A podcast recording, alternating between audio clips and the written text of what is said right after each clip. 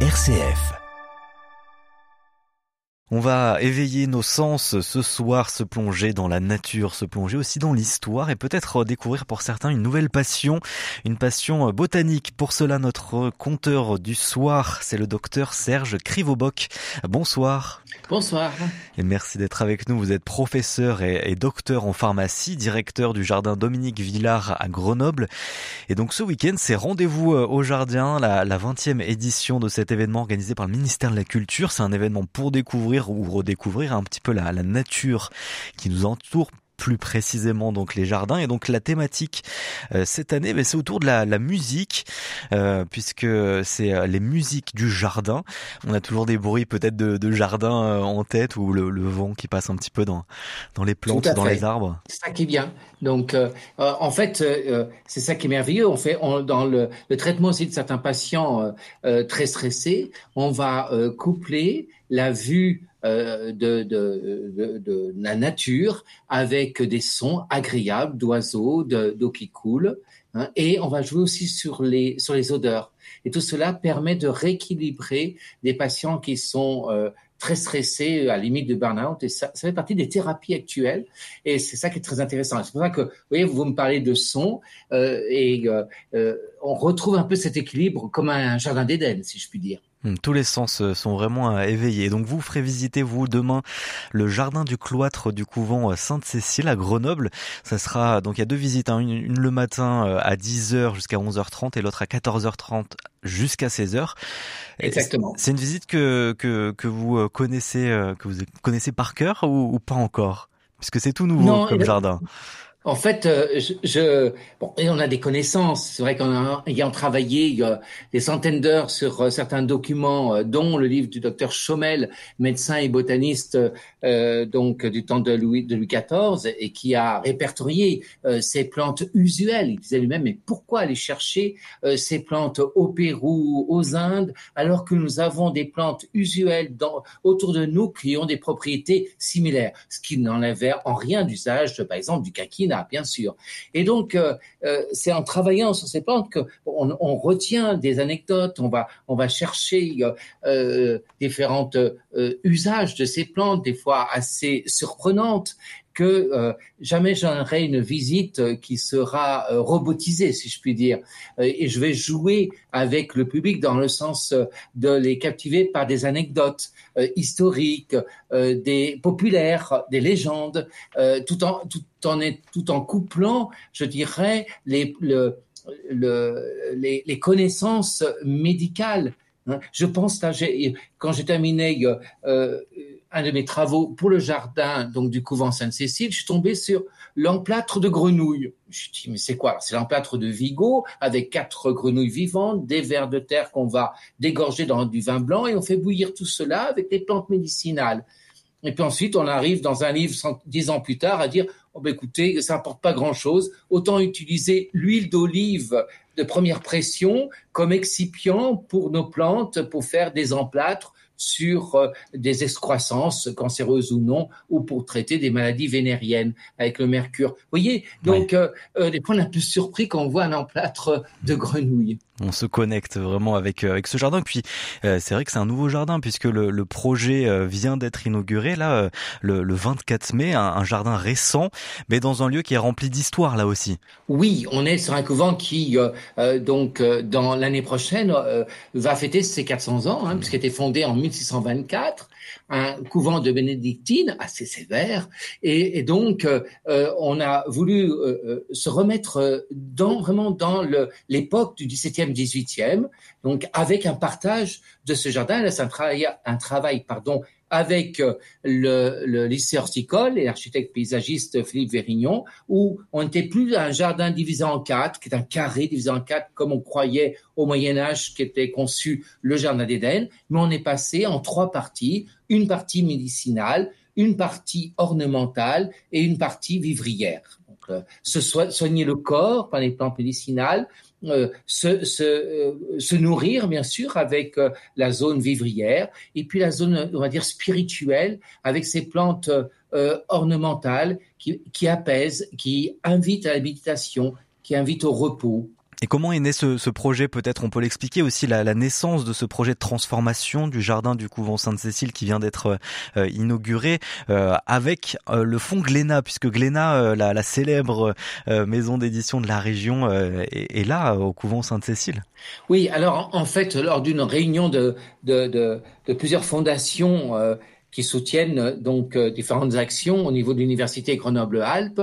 Euh, ils ont visité le jardin Dominique Villard et j'avais donc créé en, en, 2018 un jardin médiéval basé sur la théorie des quatre humeurs. Et c'est là, en discutant avec une des responsables de la fondation euh, Fongléna, euh, donc euh, Aurore, et nous avons donc, je dis mais pourquoi, en visitant leur, leur jardin, mais je dis mais pourquoi pas revenir à un jardin 18e siècle? Je suis prêt à me lancer dans cette cette folie, loin de là, dans, ce, dans, dans ce beau projet euh, floral, euh, culturel, patrimonial, parce que c'est une première hein, sur notre région d'avoir ce jardin 17e, 18e. Et pourquoi cette une... époque-là? Parce que le, le, c'est l'époque vraiment de la du euh, de, de ce couvent, bon fondé en 1624. Donc euh, on a euh, on a décidé d'être sur euh, vraiment début 17e 18e siècle, pardon, début 18e afin euh, d'être vraiment dans, dans cette période de, du couvent des bénédictines. Et en plus, on est au début de, de, du siècle des Lumières, on va arriver sur, euh, là il y a vraiment euh, euh, dire, cette recherche, euh, cette amélioration de, connaissances médicales au travers des plantes, bien sûr avec Dominique Villard dans les, dernières décennies du, XVIIIe siècle, on, est à ce début de l'ère de, la je dirais, du siècle des Lumières. Et donc, euh, c'était important que, ce jardin du cloître soit euh, en adéquation avec le couvent, hein, avec son époque. Et comment vous avez fait alors pour retrouver des, des essences de l'époque? En fait, euh, sur des plantes que nous avons, qu'on trouve dans la nature, hein, et pour certaines, un certain nombre, j'allais les chercher dans la nature, comme Dominique Villard le faisait, hein, et comme on le faisait euh, également. Euh, et donc, j'ai décidé, en voyant un certain nombre de livres, de prendre le livre du docteur Chomel, Hein, qui est euh, euh, donc botaniste formé par euh, De Tournefort, euh, qui est un célèbre aussi botaniste euh, qui été au service du roi et qui était ensuite un ami de ce Tournefort. Et donc, à partir de là, c'est là que j'ai retrouvé, comme il répertoriait les propriétés thérapeutiques et les différentes plantes qu'on trouve dans nos régions, c'était important de rester sur ce, sur ce, sur ce patrimoine aussi local. Alors, euh, il y a aussi un travail avec euh, le lycée horticole de Grenoble-Saint-Imier qui collabore avec euh, le parc régional de Chartreuse et le centre de recherche de botanique appliquée afin maintenant de, de sélectionner des plantes qui étaient génétiquement locales. je le vois pour l'origan de Chartreuse, le houblon de Chartreuse, euh, également, euh, on, va, on aura le maïs de Kroll, mmh. on va une plante médicinale, on va, on a déjà des tomates de, de, de Borpère ou de la côte Saint-André qui sont 18e. De même pour l'aquilée, elle est vraiment sélectionnée, cette grande plante médicinale, euh, en chartreuse. Donc voilà, on n'a pas des apports qui nous viennent d'ailleurs, mais on est vraiment local. Et ça, c'est important également en termes de développement durable. Mmh. Eh ben, on va continuer cette euh, balade dans les jardins avec vous, euh, Serge Krivoboc. Vous restez avec nous. Je rappelle, vous êtes professeur et docteur en pharmacie, directeur du jardin Dominique Villard. On va aller visiter un petit peu euh, aussi avec votre voix, en tout cas, le, le jardin Dominique Villard dans quelques instants. Et puis revenir sur votre passion qui mêle du coup médecine, pharmacie et donc les plantes. Vous restez avec nous. On se retrouve juste après le journal. Le 18-19. L'invité. Et notre invité ce soir, c'est le docteur Serge Krivoboc. Vous êtes professeur et docteur en pharmacie. Vous êtes également directeur du jardin Dominique Villard. Et donc, on vous reçoit dans le cadre de cet événement qui a lieu ce week-end. Hein, les rendez-vous au jardin. C'est la 20e édition cette année pour découvrir, redécouvrir un peu nos jardins près de chez nous et puis euh, aller euh, aussi un petit peu au-delà, en découvrir. Et par exemple, à Grenoble, hein, qu'on soit dans, dans la région, puisque vous faites une visite, vous, demain, du jardin du cloître du couvent Sainte-Cécile à Grenoble qui vient d'être transformé, qui vient d'être rénové et ouvert enfin au public. Et vous nous expliquiez un petit peu avant le journal justement ce, ce parcours à la fois dans, dans les plantes, dans les plantes, dans, dans les fleurs qu'on peut y retrouver, mais aussi dans l'histoire, puisque vous avez reproduit un jardin du XVIIe et XVIIIe siècle, hein, date du, de ce couvent Sainte-Cécile à, Grenoble. Qu'est-ce qu'on peut y trouver concrètement comme, comme essence, comme, comme plante, comme fleur? Qu'est-ce que vous allez nous faire visiter euh, demain? Alors, on, va avoir, euh, on a, nous avons classé les, les plantes selon leur euh, euh, propriétés. Donc, on aura des bacs de plantes altérantes avec de l'ail, de la bardane, de la bourrache, des plantes que vous connaissez bien. Hmm. La le yé de des chartreuses sera présent. Hein. la rue fétide, qui euh, parfois été volée pour des, des, des, avortements clandestins. La valériane, bien sûr, pour calmer. Et donc, en fait, là, je viens de vous citer des plantes qui sont parties de la classe des plantes altérantes. C'est-à-dire, avec la théorie des, des humeurs, eh ben, ce sont des plantes qui vont changer d'une manière insensible, hein, ça va être discret, mais la, comme on disait à l'époque, la tissure des humeurs et les rétablir euh, d'une manière euh, naturelle et équilibrée donc euh, dans, dans le corps. Hmm? Donc ça va être des actions par des, des, plantes qui sont chaudes, qui sont froides, selon cette théorie, vont augmenter le mouvement des humeurs. Donc voilà, et vont agir comme des plantes céphaliques, pour les plantes qui agissent au niveau cérébral par rapport à l'épilepsie, par rapport aux douleurs de tête, des maux de tête, les, les plantes cordiales au niveau du cœur, hmm? ou des plantes qui vont être rafraîchissantes, mais on trouvera également des plantes hépatiques, des plantes pour euh, favoriser la, la digestion, parce que ça c'est important à l'époque, hein, mmh. tout ce problème de, de, de, digestion, ainsi que les plantes antiscorbutiques. Ça c'était un gros problème, le scorbut. Et puis pour terminer, je parlerai de plantes, comme on disait à l'époque, hystériques, non pas parce que les femmes sont hystériques, parce que c'est des plantes pour soigner les mmh. Mais euh, les, soins des femmes, mais ça vient de l'utérus. Donc on va retrouver là encore des plantes qui, sont toujours utilisées à notre époque. Hmm. Donc c'est ça qui est intéressant, c'est que l'on voit que la plupart de ces plantes sont, sont déjà euh, des plantes qui euh, sont connues encore maintenant pour leurs propriétés thérapeutiques.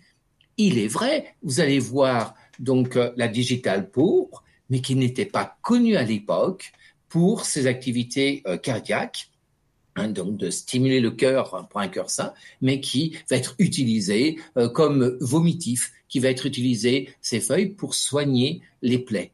Là, c'est bien ce qu'on peut parler également de l'évolution de la pensée médicale et de l'usage hmm. des plantes selon les siècles. Et vous avez un petit coup de cœur, vous, dans ce jardin? Difficile. Oui, c'est difficile. Mais quand, quand vous voyez la, la, la, grande consoude qui consolide les fractures, qui, qui va, va être cicatrisante euh, et, et, qui a un goût de. Les feuilles ont un goût de, de, de poisson. Hein, on peut faire frire les, les hmm. paner les, les, les, feuilles pas trop non plus, hein, parce que ça peut être un petit peu légèrement toxique pour le foie à la longue. Mais euh, euh, cette, cette plante qui est si belle et en plus qui est euh, locale avec ses fleurs tubuleuses violettes, c'est très très joli et, et, tout ça avec à côté une belle digitale que j'ai prélevée dans le massif de dans le massif de Beldon.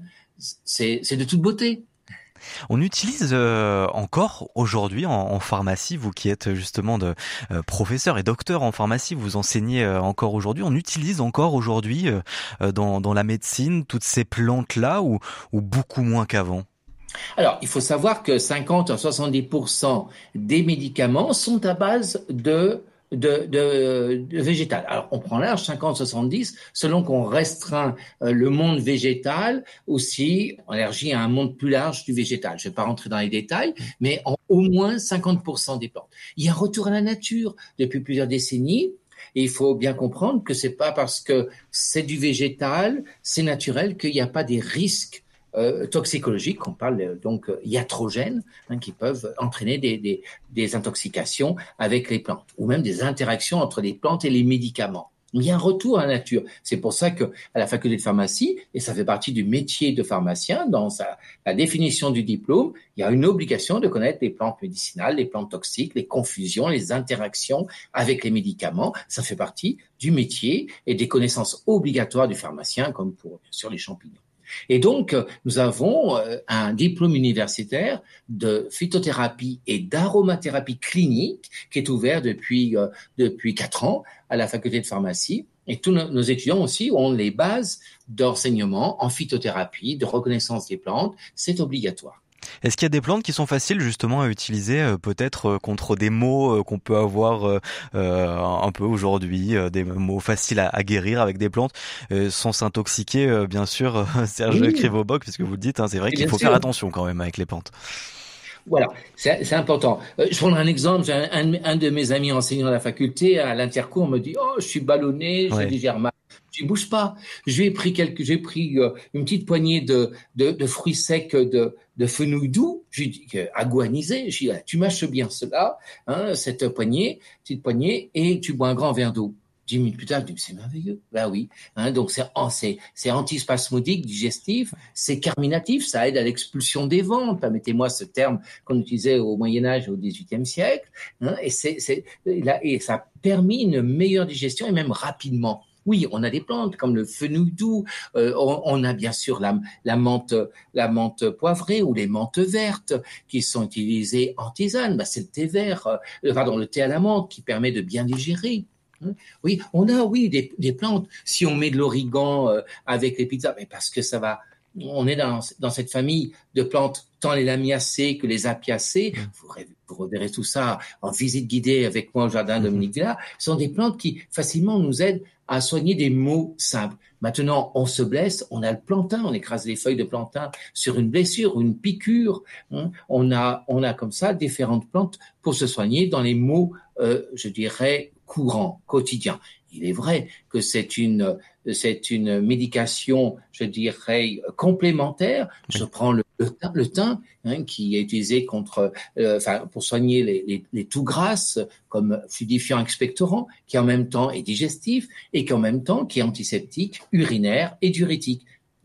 Les, les, les, tisanes de thym, bien sûr, le conseil du, du, médecin et du pharmacien, va compléter un traitement de cystite. Vous voyez, on a comme ça des plantes euh, avec un usage aussi modéré. N'oublions pas que on se soigne pour revenir à un état normal. Une fois guéri, on va arrêter bien sûr le traitement et puis on va aussi travailler son, son hygiène de vie pour éviter. ça, c'est ce que font beaucoup les Asiatiques. Hein. Les Chinois, par exemple, les Japonais, on travaille beaucoup sur le préventif pour éviter d'être malade. Hmm. Ça n'empêche pas de les soigner quand ils sont malades. Mais c'est une réalité qui ne se fait moins dans nos pays occidentaux. Et on apprend encore euh, beaucoup aujourd'hui dans les recherches sur les plantes ou est-ce qu'on a tout, euh, on a tout découvert déjà? Oh, c'est un encore plein de choses à découvrir. Ouais.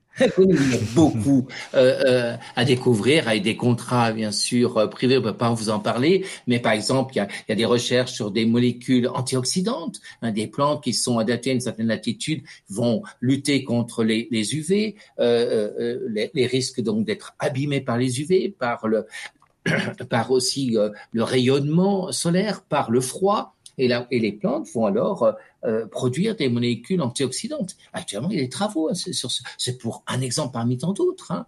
Euh, mais euh, euh, oui, on continue à faire des recherches euh, sur des thématiques bien particulières financées par des laboratoires. Je crois que vous êtes euh, né du côté, vous avez grandi du côté de la Haute-Savoie. Euh, Serge Crivoboc, c'est un, un, lieu qui a peut-être sans doute aussi créé votre passion aujourd'hui pour pour les jardins, pour ce monde de la nature. Est-ce que vous avez une bulle d'air un peu dans, dans la région qui vous permet de vous évader? Ce que j'aime bien, c'est la chartreuse. Ouais. Parce que c'est vrai qu'en rapidement, en peu de temps, on va se retrouver dans des coins un peu euh, frais, euh, où euh, on n'a pas le bruit de la civilisation et euh, euh, où on, on, va, on a une richesse aussi florale dans les champs, avec les petits grillons qui sont là. Rien de plus reposant. Je crois que vous aimez beaucoup la, la poésie aussi et les poèmes Serge Krivoboc. Je l'ai vu dans une signature de mail avant, avant de, de, de, faire cette interview avec vous. Est-ce que euh, je peux vous laisser finir avec euh, peut-être un poème qui vous inspire autour, autour de cette nature, autour des jardins? Est-ce que vous avez quelque chose en tête? Bah, Je suis euh, grand amateur, bien sûr, de la poétesse russe Anna Armatova qui euh, a vécu durant la période stalinienne, a été interdite longtemps de, de publier. Mais c'est vrai qu'elle euh, elle avait ce charme tant pour aussi décrire la souffrance de l'être humain face aux persécutions, mais aussi de d'avoir euh, cette légèreté. Et quand elle parle, elle dit que le miel sauvage sans la liberté, la bouche de la jeune fille, la violette. Vous voyez, on est, on est dans, là ici, le charme d'une parole légère, mais qui nous touche en profondeur. Eh bien, on terminera avec ces mots. Merci beaucoup, euh, docteur Serge Krivobok, d'avoir été euh, avec nous. Professeur et docteur en pharmacie, directeur du jardin Dominique Villard, qu'on peut aussi aller visiter, pas que ce week-end. Mais donc, vous ferez une visite, euh, vous, demain au couvent Sainte-Cécile du côté de Grenoble. On rappelle les horaires 10h, 14h30 pour la première. Et l'après-midi, c'est, non, c'est à 10h pour la première, pardon, et à 14h30 pour la deuxième visite. Merci beaucoup d'avoir été avec nous. Merci. Avec le plaisir de vous accueillir.